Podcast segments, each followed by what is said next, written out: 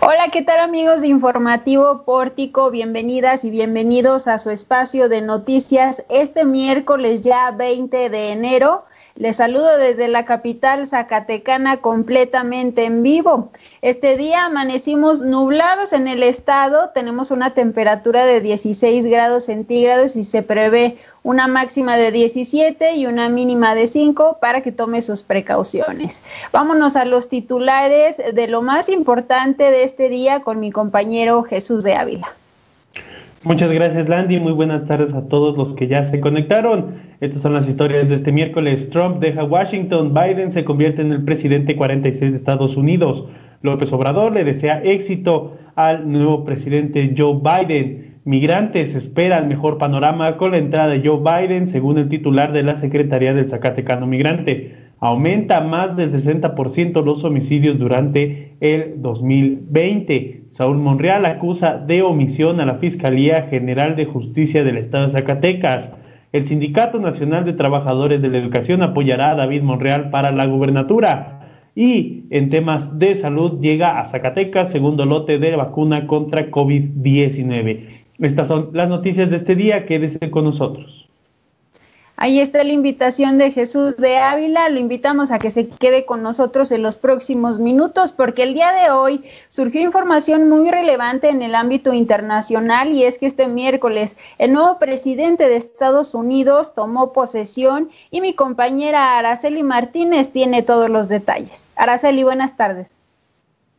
Así es, Landy. Muy buenas tardes, amigos de Pórtico MX. Con esta noticia que ha dado la vuelta, pues al mundo es lo más impactante en este día, esta cobertura especial que se le dio pues al, a la toma de protesta de Joe Biden eh, esta mañana. Bueno, lo primero que se registraba fue este abandono de la, de la Casa Blanca del presidente todavía en ese entonces Donald Trump durante la mañana de este miércoles, antes de que el demócrata Joe Biden asumiera el cargo como nuevo presidente de un país que está pues en un escenario con divisiones políticas y azotado por la pandemia.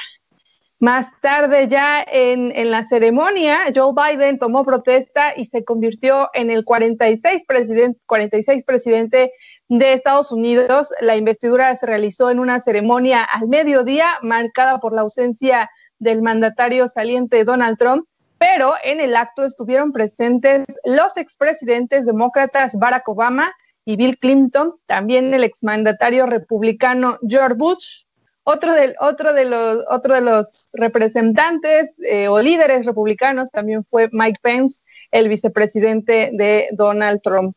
Eh, durante la ceremonia, bueno, una de las que, bueno, también estuvo presente y juró es Kamala Harris, quien este miércoles también se convierte y hace historia como la primera vicepresidenta de Estados Unidos, la, la primera mujer vicepresidenta de Estados Unidos, eh, también como una persona negra y de origen indio en, este, en ocupar este cargo.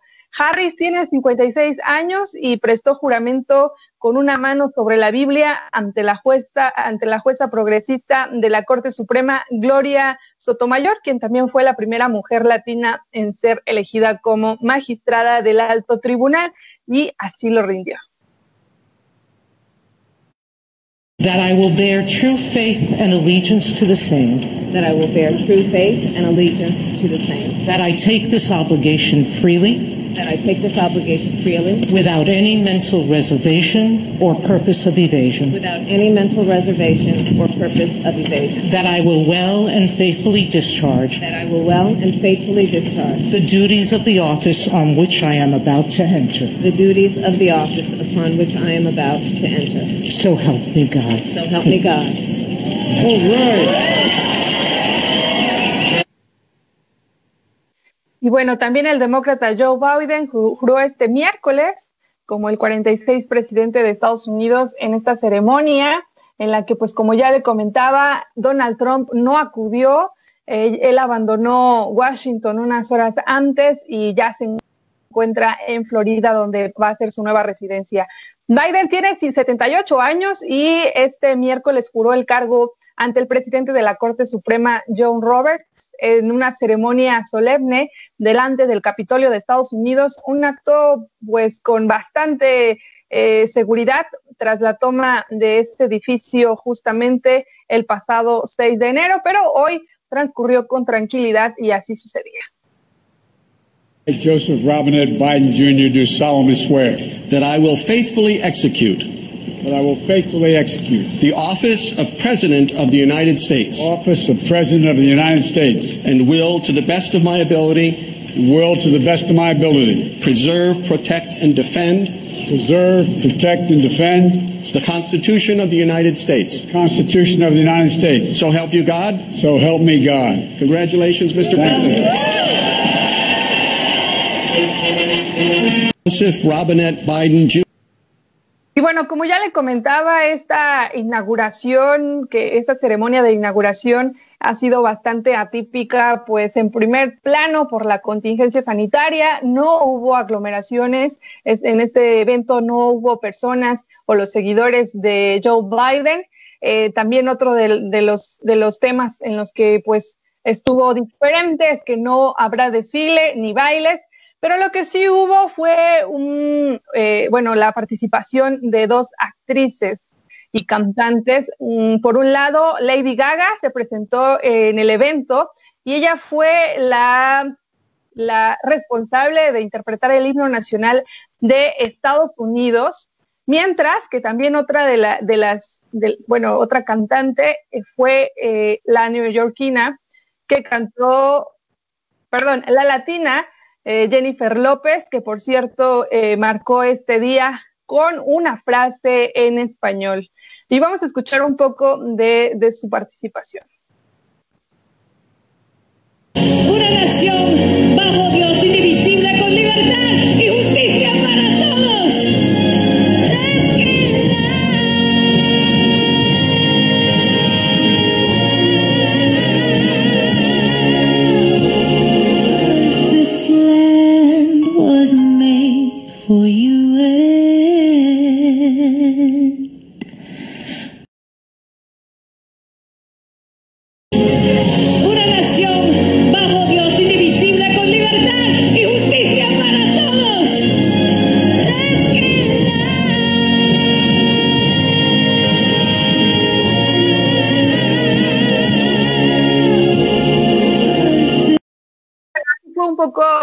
show que se pudo ver durante esta ceremonia de inauguración. Y Landy, quiero comentarte también, entre otro- otras cosas que destacaron en esta, en esta ceremonia, fue, por ejemplo, que la Corte Suprema de Justicia en Washington, ubicada justamente frente al Capitolio, aquí donde mm, Joe Biden pres- presentó su juramento, bueno, pues hubo una alerta de una amenaza de bomba sin embargo, se revisó el edificio, los, los alrededores y al final determinaron que no había nada, eh, solamente pasó por una alerta. Sin embargo, bueno, ya más de 25 mil efectivos de la Guardia Nacional de Estados Unidos y miles de policías de todo el país habían sido desplegados para la ceremonia de esta investidura. Y bueno, otro tema también que destacar es que tras esta pues histórico histórico momento en el que no está presente también Donald Trump, hay un dato curioso y es que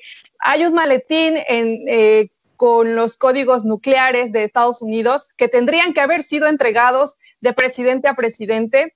Sin embargo, como Donald Trump no quiso estar presente en esta ceremonia, eh, en, este, en, este, en este día se hicieron dos maletines con diferentes códigos nucleares, se tuvieron que crear otros códigos nucleares para que eh, esta transferencia pues se, use, se hiciera de diferente manera y requirió un, un, esquema pues que era en dos etapas, mientras que Donald Trump estaba viajando a Miami, a, Florida, pues eh, dejaban de ser activados sus códigos nucleares para que entonces los de Joe Biden eh, y su maletín fueran activados. Y bueno, estos códigos nucleares que por cierto pues eh, cualquier mandatario estadounidense puede utilizar si ellos deciden hacer una pues guerra nuclear. Landy, hasta aquí la información y lo más importante y destacado que ha sucedido en Estados Unidos con este tema pues que ha trascendido. ¿Cómo ves? ¿Qué es lo más impactante para ti o para nuestros, nuestros eh, radio escuchas televidentes, por donde quiera que nos escuchen y nos vean?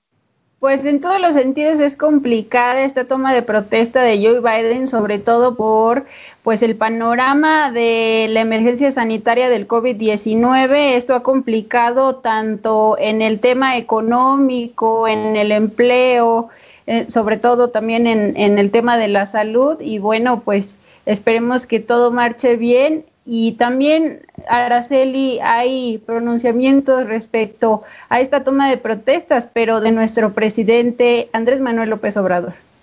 Justamente, Landy, hoy en la mañana el presidente Andrés Manuel López Obrador envió un mensaje a Joe Biden para desearle éxito en su gestión como presidente de los Estados Unidos de América. En conferencia matutina, como cada mañana eh, ofrece su conferencia, pues él dijo que coincide con tres de los planteamientos principales del nuevo presidente, que uno, pues es la atención a la pandemia de COVID-19 la segunda es la reactivación de la economía y la tercera es la implementación de un plan migratorio. Así es como lo decía esta mañana.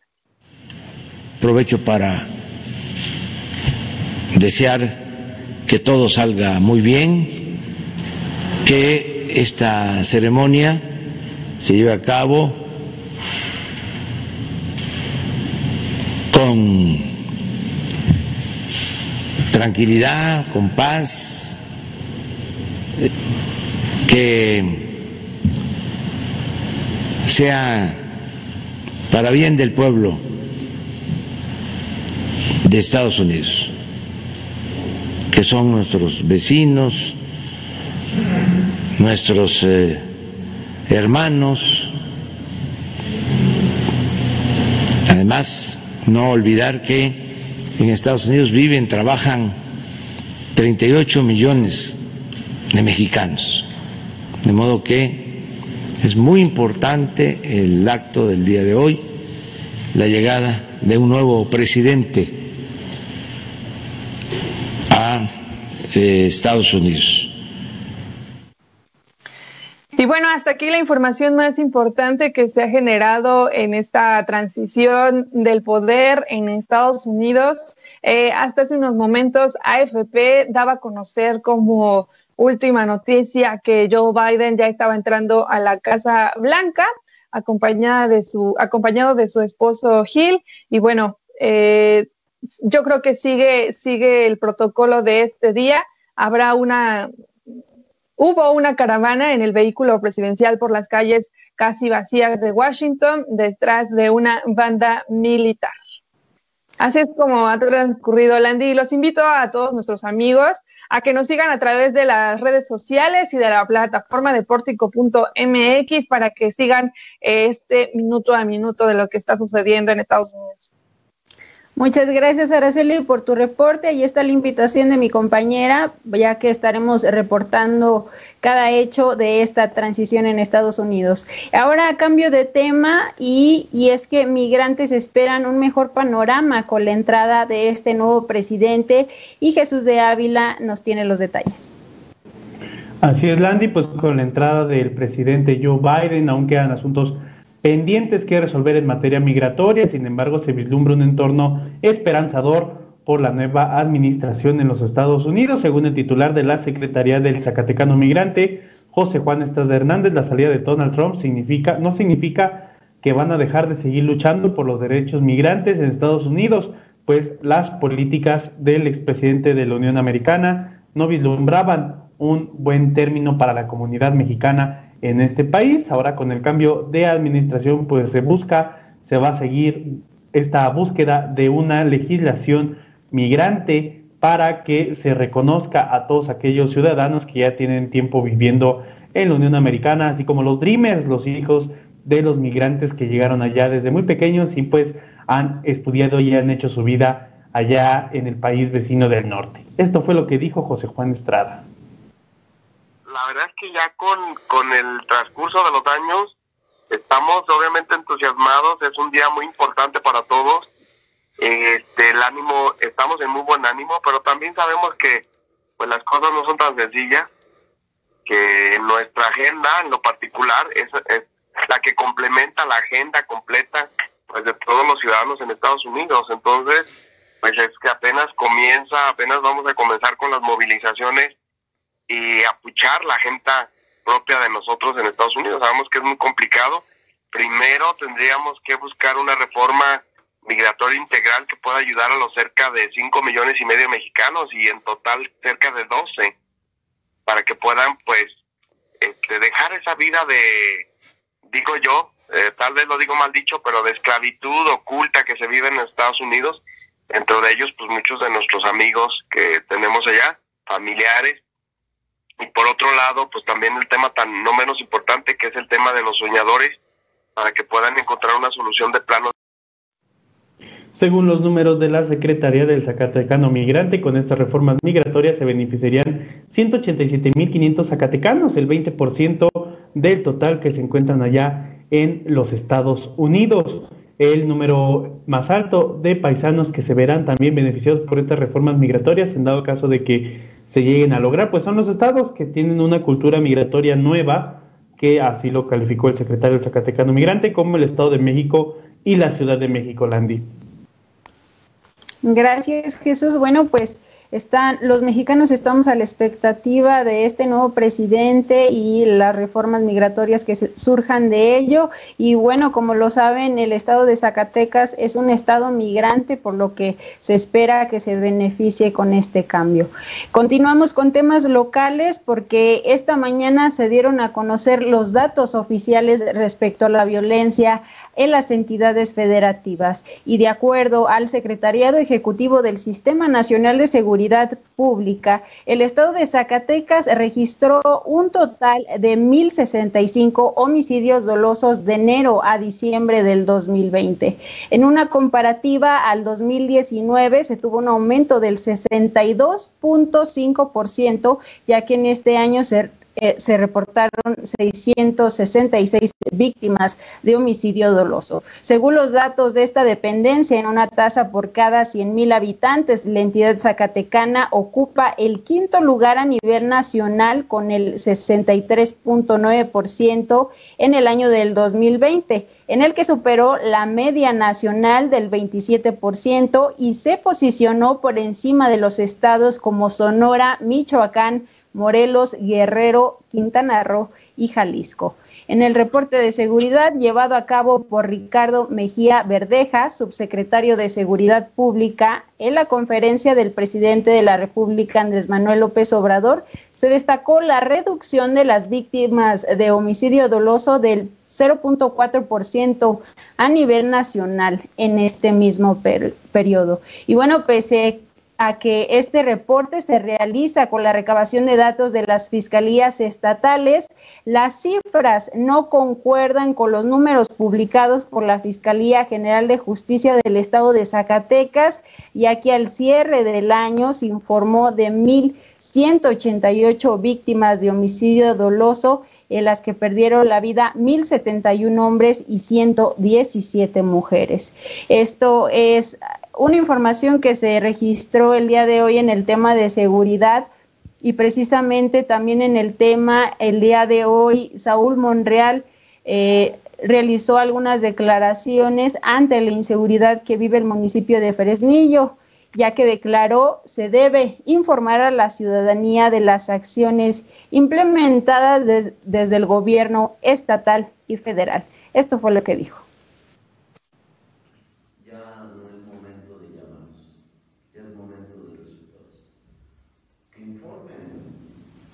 Las autoridades estatales y federales. Hoy me reúno con el delegado de la Agencia Federal de Investigaciones, perdón, de la Fiscalía General de la República,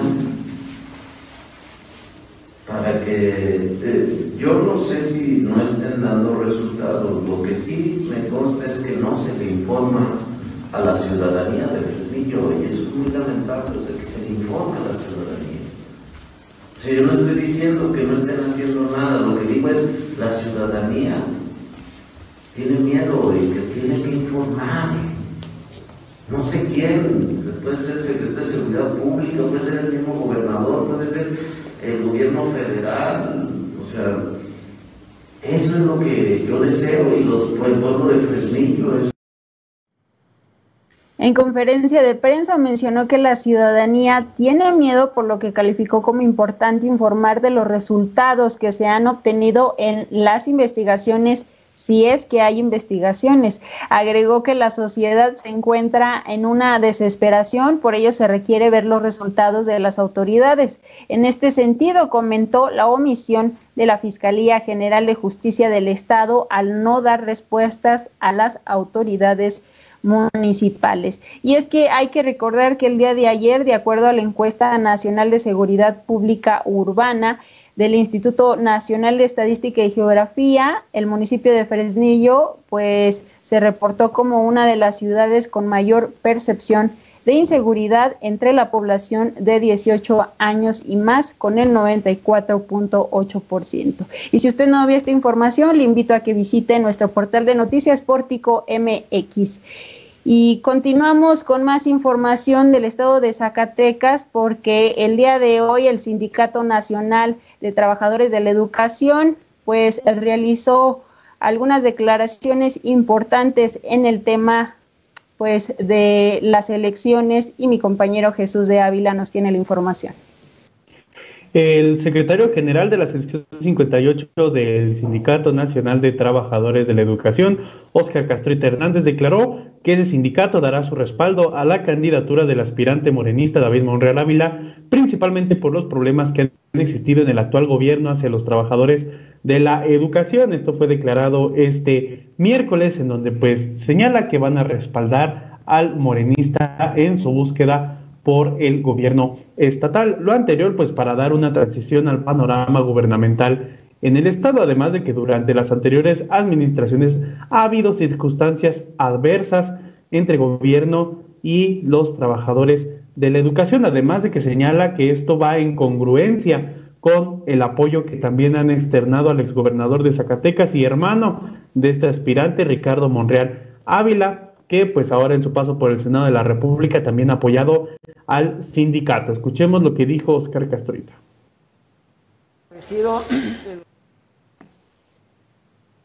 En los últimos años, y ustedes lo conocen y lo saben muy bien, eh, pues circunstancias adversas en todos los órdenes de gobierno, y bueno, hoy estamos en esta, en esta coyuntura política, en esta coyuntura social, para transformar el Estado, eh, pues que tanto queremos y que eh, pues los profesores hoy, desde sus responsabilidades que les ocupa, están dándole seguimiento a cada una de las acciones, a cada una de las actividades, a cada una de las tareas que está llevando a cabo por toda, por toda la región, como coordinador ahora y en su momento pues como propio eh, candidato para participar en la contienda electoral al gobierno del Estado 2021-2025.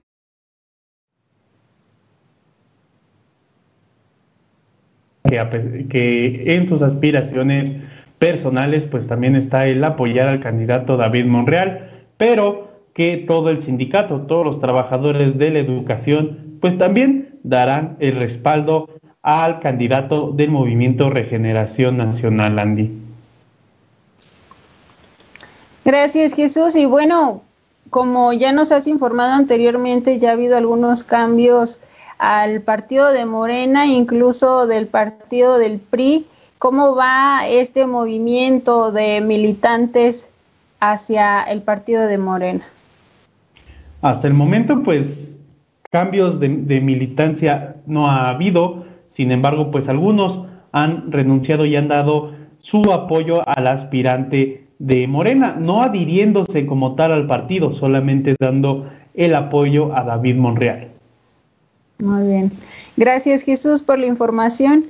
Y bueno, vamos a cambiar un poquito de tema, nos vamos al tema del COVID-19 porque esta tarde arribó al estado de Zacatecas el segundo lote de 2.925 dosis de vacunas contra el COVID-19 de la farmacéutica Pfizer como parte de la política nacional de vacunación contra el SARS-CoV-2. El cargamento arribó al Aeropuerto Internacional General Leobardo C. Ruiz este miércoles y su recepción estuvo a cargo del personal de la Secretaría de la Defensa Nacional en coordinación con representantes de la Guardia Nacional, el Instituto Mexicano del Seguro Social y de la Secretaría del Bienestar. Veamos un poco de las imágenes que pues nos proporcionaron desde el gobierno federal en la recepción de estas vacunas.